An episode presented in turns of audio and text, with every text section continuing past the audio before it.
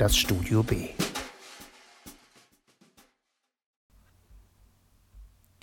Graham Norton Heimweh Graham William Walker, geboren in einem Vorort von Dublin und aufgewachsen im Süden Irlands, heute besser bekannt unter seinem Künstlernamen Graham Norton, zählt zu den erfolgreichsten Talkmastern der englischsprachigen Welt, ist aber gleichzeitig auch Comedian und Schauspieler und vielfach ausgezeichnet. Aber nicht nur das. Seit 2016 ist er auch als Autor bekannt und gefeiert, denn in diesem Jahr veröffentlichte er seinen ersten Roman Holding, der ein Jahr später auch auf Deutsch unter dem Titel Ein irischer Dorfpolizist erschien und sofort zum Erfolg wurde er erhielt noch im selben Jahr die Ehrung Irish Book Award als bester Roman. Seinen dritten Roman, der diese Auszeichnung ebenfalls erhielt, veröffentlichte er vier Jahre später, also 2020, unter dem Titel Homestretch. Unter Heimweh, so der deutsche Titel, wurde er 2021 im Rowohlt Verlag veröffentlicht. Zitat Es gibt Momente im Leben, die man wertschätzen muss, aber nur manchmal erkennt man sie, während man sie erlebt. Es ist dieses Lebensgefühl, das fünf junge Menschen zu Beginn des Romans an einem unbeschwerten Sommertag vereint. Das sind Bernie und David, deren Hochzeit am nächsten Tag bevorsteht, sowie die Schwestern Linda und Carmel und Martin, der seine Freunde mit dem Auto zu einem Ausflug an den Strand abholt.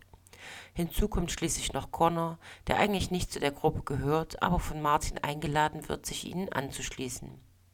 Es ist ein Nachmittag, der harmlos beginnt und schließlich in einem Unglück endet, der das Leben von Linda, Connor und Martin grundlegend verändert und die Leben von Bernie, David und Carmel beendet.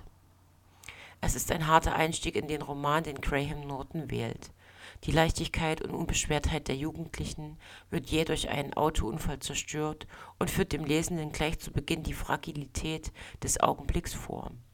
Connor, der sich bekennt, den Wagen gefahren zu haben, wird infolgedessen der Prozess gemacht.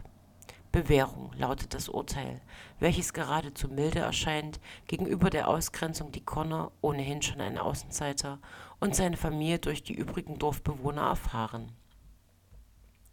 Der Pub seiner Eltern bleibt größtenteils verwaist und selbst seine Schwester Ellen, die in einem Baumarkt arbeitet, wird in ein Büro versetzt, in dem sie keinen Kontakt mehr mit Kunden hat um allen Beteiligten das Leben leichter zu machen, vielleicht auch aus Angst vor permanenter Konfrontation und um Connor einen Neuanfang zu ermöglichen, wird er von seinen Eltern aus seinem Heimatdorf Mullenmore in Irland nach Liverpool in England geschickt. Ein Wendepunkt, ab dem der Fortgang der Geschichte in zwei Stränge geteilt ist, die parallel verlaufen und einerseits Connors Leben, andererseits das Leben seiner Schwester Ellen und ihrer Eltern beschreibt. Dabei gibt es sowohl immer wieder Zeitsprünge in der Handlung nach vorn, als auch Rückblicke in das Jahr des Unfalls, wodurch sich dem Lesenden weitere Details eröffnen und sich so langsam ein Gesamtbild ergibt. Connors Aufenthalt in Liverpool ist jedoch nur von kurzer Dauer, da er nach einer Konfrontation mit einem Kollegen und Mitbewohner die Stadt verlässt. In seine Heimat kehrt er jedoch nicht zurück, was ein zentrales Motiv des Romans ist. Er ist immer auf der Suche nach einem Ort, an dem er möglichst unauffällig leben kann, was, wie sich schnell herausstellt, weniger an seiner Vergangenheit liegt, sondern vielmehr an der Tatsache, dass er homosexuell ist. Der Umstand, dass er nicht mehr in der Kleinstadt leben muss, aus der er stammt, befreit ihn gleichzeitig von der Scham und der Verachtung der Menschen, derer er sich dort ausgesetzt sieht. Der Liebe seiner Eltern könnte er sich ebenfalls nicht mehr sicher sein, was er sich anhand von Aussagen derer über Homosexuelle erschließt. Auch wenn er schließlich in New York lebt und sesshaft wird, heftet ihm die meiste Zeit eine Rastlosigkeit an, die er nicht abschütteln kann.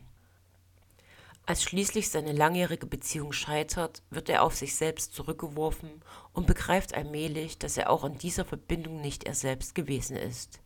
Es ist auch das Ende jener Beziehung, das ihn eines Abends in eine Bar führt, in der seine Vergangenheit und Gegenwart schließlich wieder zusammengeführt werden. Das Leben seiner Schwester, die sich vom Weggang ihres Bruders eine Verbesserung ihrer Lage erhofft hatte, läuft unterdessen ebenfalls nicht erwartungsgemäß. Das unverhoffte Werben Martins um sie lässt sie zunächst hoffen, dass das Glück nun endlich auf ihrer Seite ist und es kommt tatsächlich so weit, dass die beiden heiraten. Doch eine Verbesserung von Ellens Leben führt dies nicht herbei. Im Gegenteil, es stellt eher den Beginn von jahrelangem Unglück dar.